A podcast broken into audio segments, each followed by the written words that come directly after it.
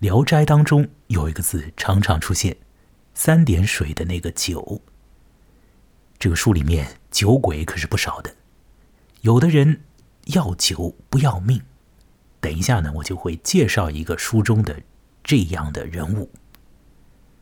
还有一些鬼把持不住，要贪恋这人间的好物。另外也有一些狐狸，闻着酒味呢，就会活蹦乱跳的朝那儿去了。在我的这个录音当中，曾经和我的好朋友王文杰先生一起聊过《聊斋》里面的一篇篇目，名字就带“酒”字的故事，叫做《酒友》。酒友里头有一个男人，还有一只狐狸，那是一只公狐狸，或者讲狐仙啊。那么这男人和这狐仙呢，他们变成了朋友。为什么变成朋友？不为其他，是因为，呃，这一人一壶都喜欢一壶一壶的喝酒，所以他们变成了朋友。这个友谊生成之后呢，要维持下去。要达到天长地久的地步，呃，不那么的容易的。很多友谊呢，如果仅限于酒肉关系上，那其实无法长久的。而酒友当中的这一人一壶啊，他们之间的友谊呢，非常的好。因为这个狐狸啊，他很聪明，他也很懂得世间的人情，他用了一些的方式，去调教了那个男人。也去不断的巩固了他们两人之间的这个友情，所以酒在其中，嗯，起了一个头，起了一个兴。而之后呢，狐狸用他的通情达理的一面，用他的智慧，让这个友谊变得非常的好，非常的长久。这是一篇很好很好的、很短很短的文章，叫《酒友》啊。我曾经和我的好朋友黄文杰一起聊过他。那这次呢？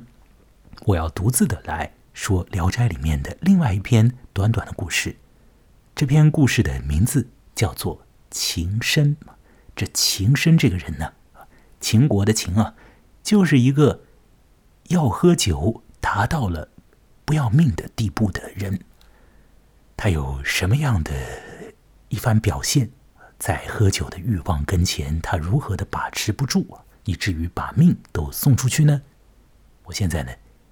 就来同你说说这篇呃还是挺现实的文章啊。虽然这个文章当中会蹦出来一只狐狸，不过它总体上很现实啊。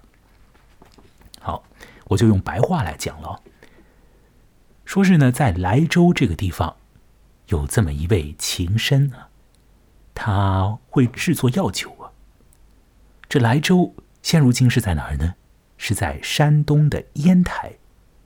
哎，那个地方现在也是出酒的，出的还是洋酒啊，或者是过去中国没有的酒。现在在烟台那挺多的葡萄酒。我以前在网上订购过烟台产的葡萄酒，就过来之后呢，发现这个味道不太对啊。这个等一下，呃，讲完这情深之后啊，如果如果还有兴致，我再说说那个事啊，也挺有意思的。好，我说下去啊，这个在山东烟台。古时候叫做莱州的地方有一个情深，这个情深呢，呃，他会摆弄摆弄药酒之类的东西。有一次呢，他就不小心的把有毒的草药呢放到了酒里面了。他不舍得将这整罐的酒都倒掉，所以就密封起来，收藏起来。过了一年多，有一天晚上呢，情深是酒性大发啊，然而呢，这个酒啊。哪儿都找不到。突然，他就想到了曾经啊，他还封存过一一罐酒呢。跑过去打开一闻，嗯，哎呀，酒香四溢啊！顿时呢，他就食指大动，口角流言，再也忍不住了，就想要拿了杯子来喝。原文当中是这样写的，叫做“起风嗅之，方烈喷溢。”长养炎流，不可制止。哎呀，这十六个字啊，把当时的那种酒的那个兴头产生的那那时候的这种状态啊，写的是淋漓尽致，是吧？起风嗅之，方烈喷溢啊，都喷出来了。肠痒炎流，肠子都痒了，那口水流出来，不可制止啊，没办法节制。那么这位情深就要取了杯子喝酒，被他的妻子呢苦苦的劝住。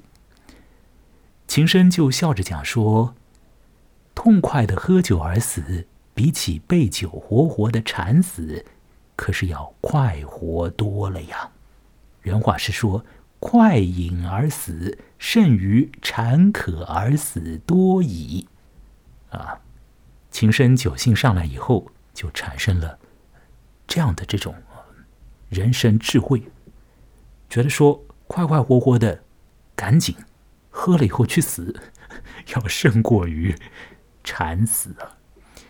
呃，你怎么看待这样的说法啊？这两种死只是在文字上是一样了，他们实质的意思当然是截然不同的了，是吧？但情深在这个时候啊，呃，他觉得这个可以等量齐观，两种死差不多，那。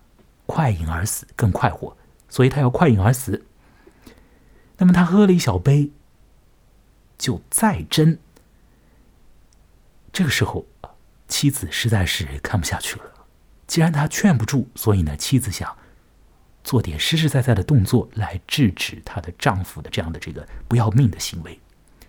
然而，妻子接下来做的这件事情呢，嗯，有一点加剧了这个他的。先生想要喝下去的欲望了，起到了反面的作用了。妻子是怎么做的呢？他把这个酒瓶啊弄翻，使得这个酒啊流了满地。这就产生了一种效果，这个满屋子都开始飘出酒香，是吧？那么这个琴声呢，就立即趴在地上，像牛一样的去喝这个。在地上流淌的这个酒液，一会儿会儿的时间，琴声肚子就开始痛，嘴巴里面这个话就说不出来了。到了夜半呢，就一命呜呼了。他的妻子当然就嚎啕大哭啊，就准备棺材啊，要进行入殓。第二天的夜晚呢，忽然有一个美人跑过来了。注意哦，这位美女。呃，她的身高啊有点问题啊，一米不到啊。原文是说不满三尺，这三尺啊，基本上就是一米了。矮矮的美女跑进来，呃，径直的就跑到那个停灵的地方去了，拿出一个小瓦盆，朝上面灌，已经成为尸体的那个琴声啊。他就豁然顿苏啊，就苏醒过来了。那么赶紧就开始跪下来叩头啊，那么并且询问这个美女的身世。那美女也不隐瞒了，她就说：“我呢本来就是狐仙呢，刚才呢我的丈夫去陈家那儿呢偷酒喝，结果呢醉死了，我就把他救回来了。呃，刚好呢我这个先生呢。”从你们家的门口路过，他觉得呢，这个情深与他有着同样的毛病，所以呢，就叫我用余下来的那些药啊，把情深也给救活了。这位矮矮的美女狐狸这样讲完呢，就不见了。啊，这是蒲松龄在《聊斋志异》当中的。情深这个短短的故事的上半段哦，嗯，其实有关于情深的故事已经到此完了。它的下半段是另外一个人的喜欢喝酒的一个小趣闻，而它的下半段呢，基本上是更加真实的这这个记录了啊。哎，你有没有觉得这个小说的标题？是有一点可玩味的，或者讲这篇笔记的标题有点可玩味啊。情深，你如果做一个谐音的联想的话，会不会想到轻生？不要活，看淡生命，但看重什么呢？看重这个老酒啊，要喝酒，哪怕里面有毒药，不管。快饮而死，甚于馋渴而死多矣啊！这样的人生哲学，你认为怎样呢？好，那我把情深这个小故事的下半节也同你来说说。蒲松龄讲，他有一个朋友叫做邱行素，这个人呢是一个贡生嘛，就是比秀才要高一等了。那蒲松龄他一辈子大多数的时间是一个秀才了，一直就没法在更高一点的考试当中考出什么成绩来。到了他七十岁的时候啊，由于他在秀才这个等级上面考的是非常好的，是一等秀才，所以呢，到了七十岁呢，就被自动的调整为贡生，叫做岁贡生呢。那现在这个故事里面讲呢，蒲松龄有一个朋友邱行素，这个人呢，他已经考到了这个贡生的级别了。邱行素非常喜欢喝酒，有一天的夜晚呢，他就想着这个酒啊，惦念着。但是呢，没有地方买呀，他就急着这个来回打转，实在是忍不住了，忍不住了，就想要呢用醋来代替酒。哎呀，这个贡生这个脑子好啊，想到这个妙招是吧？用醋来代替酒啊，真是太会想了。大概他们的颜色接近还是怎么样的？啊，原料接近是吧？好，反正呢，他想这样做，和他的夫人商量。你看这个。邱行素啊，和前面那个情深不同。情深呢是想要喝酒了，哪怕里面有毒药啊，拿起小碗来自己倒了，自斟自饮就喝起来，妻子拦也拦不住。而这一位邱行素，他要和他的妻子商量商量。哎，你有没有感觉到啊？这篇情深的上部分和下半部分里面，其实都是一对夫妇的这个故事啊，是吧？前面那个老婆，呃，劝她的丈夫别喝，把酒瓶打翻，结果事与愿违，加重了她的呃先生的要喝酒的这个欲望。嗯，好像呢，秦深和他的老婆之间的这个关系啊，不是怎么样的融洽啊。那再看看这位邱行素。他和他的夫人之间的这个关系呢，好像好一点就邱行素想要喝酒，那没酒喝，那想出来挖空心思，觉得用醋代替啊，试试看吧，还得和夫人商议商议。邱太太就笑他了。那邱行素呢，固执的说一定要喝，一定要喝。他就呢自己跑过去啊，把这个醋啊微热，慢慢的喝进去。他喝了一壶。喝完之后呢，就脱掉衣服啊，美美的入睡了。哦，喝微热的醋真有这等效果吗？呃，不要尝试了，弄不出来酒味的了。但邱行素这样倒腾了一番呢，我想他的某种劲头啊，也可以过去了，是吧？而那种，啊，把一些液体啊弄弄热，这样很有兴致的喝下去，这个感觉，这个过程，有可能可以解馋的了，可以解消掉原来对于酒的那种强烈的一时间上头的那种欲望，可以把它消解掉了。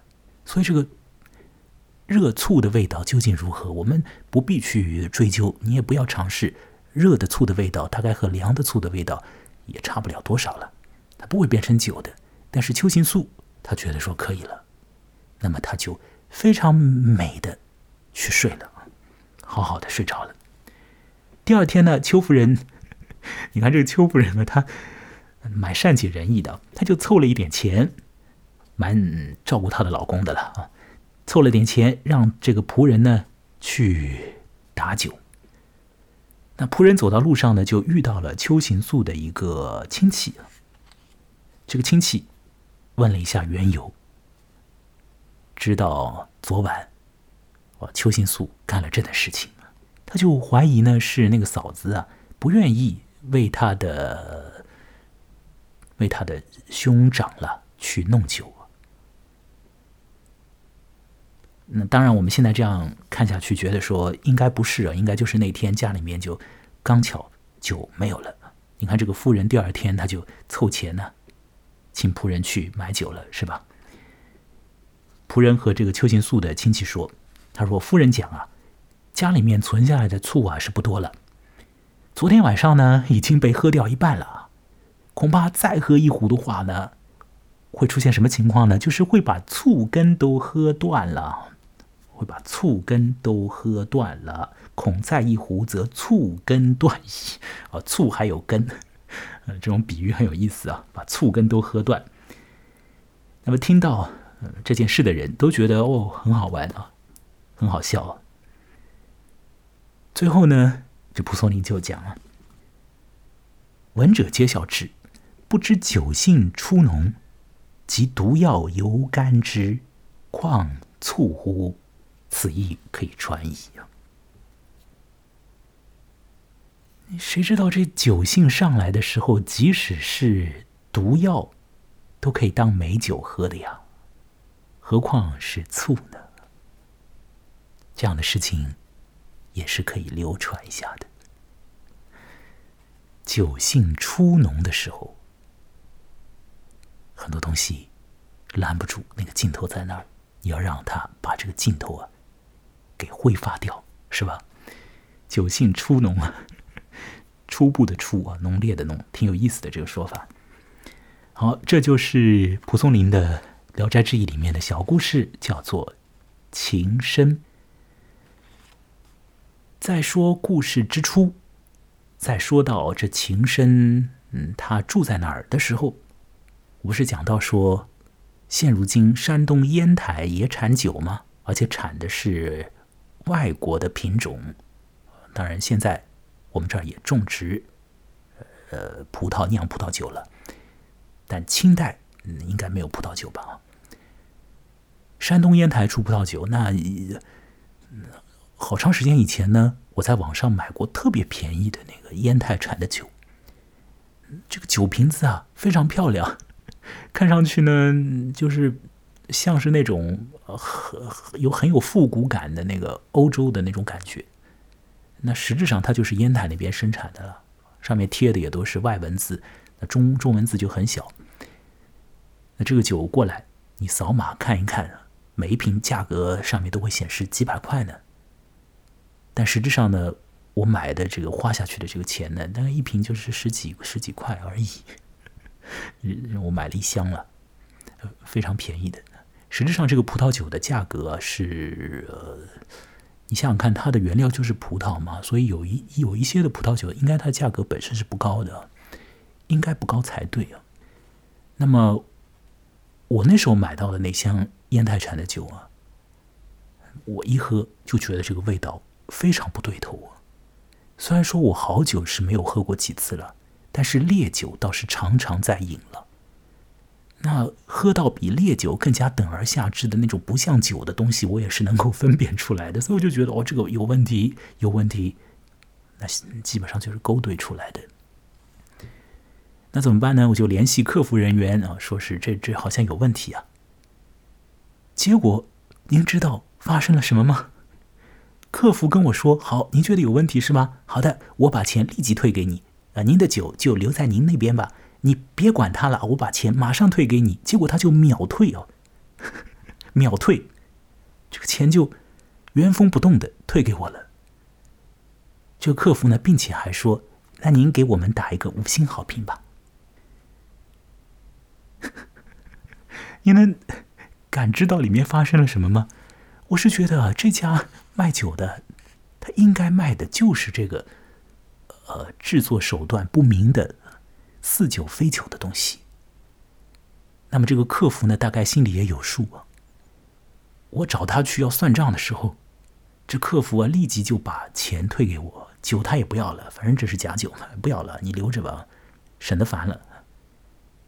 那还要让我给他一个五星好评，骗一笔是一笔了，是吧？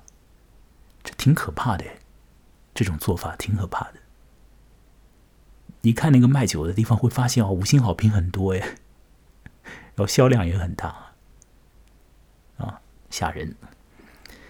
好，说了这个故事之后呢，我又想到前两天啊，看同样是从山东那儿出来的一个作家，蒲松龄是山东人嘛，那这个故事里面的情深也是山东人呢。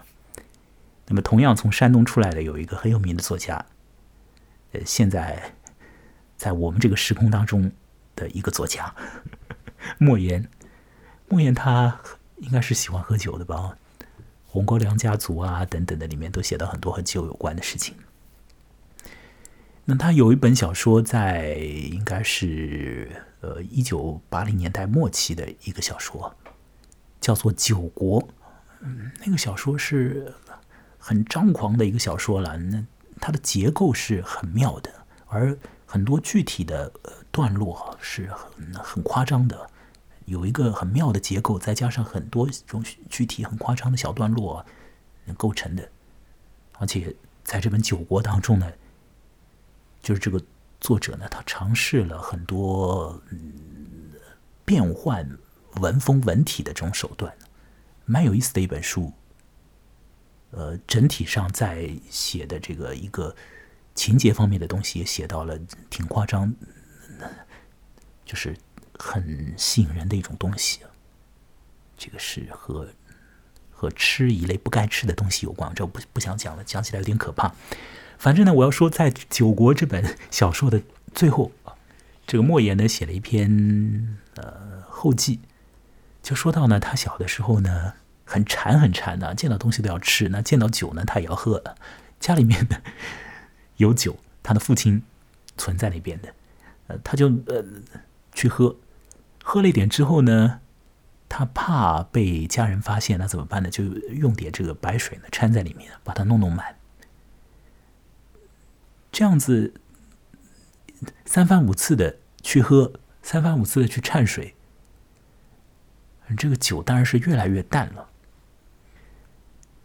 结果呢，这样折腾了好多回以后啊，家里面来了客人，父亲就把这个酒拿出来。款待来客，哎，莫言在旁边看过去啊，觉得呢宾主尽欢啊，大家都挺快快乐的，没有任何人说这个酒有问题了啊。那么莫言还说到呢，有一段时间实在是找不到任何有酒精的东西了，那么家里面呢有一个聪明的亲戚啊，就想到还有一个东西里面有酒精啊，可以把那个酒精拿过来啊，自己。把这个酒精注射到水里面之后呢，做一点酒出来。那么这个酒精从何而来呢？就是他们要给那个牲口啊注射一些什么东西的时候，要用那个针头嘛，那个打针的那东西啊，上面要消毒。这个消毒 就要用酒精消毒。那么这个聪明的亲戚就把那个酒精啊就卡油下来了，就大家一起分着喝，喝的很快乐。莫言说：“呃，喝完之后呢，倒也没有嗯产生什么病症呢，大概喝的量还不够。这是他写在《酒窝》这个小说后面的，呃，两个我觉得有点好玩的，也是很现实的。那好玩底下，嗯，也也有一些心酸的东西吧，和酒有关的这样的一个小故事。那包括我自己买到假酒的故事，那么再加上前面所讲的。”情深里面的上下两部分，啊，情深要喝酒不要命的故事，还有蒲松龄的朋友邱行素这位共生和他的老婆商量以醋代酒的故事啊，这一些和酒有关的小小的故事，我就讲到这里。那这次就到这边了，让我自己来喝一点点，嗯嗯嗯嗯。我是偷了我父亲的黄酒哦，今天没有自己买酒，我偷了我爹的黄酒，让我喝一点点。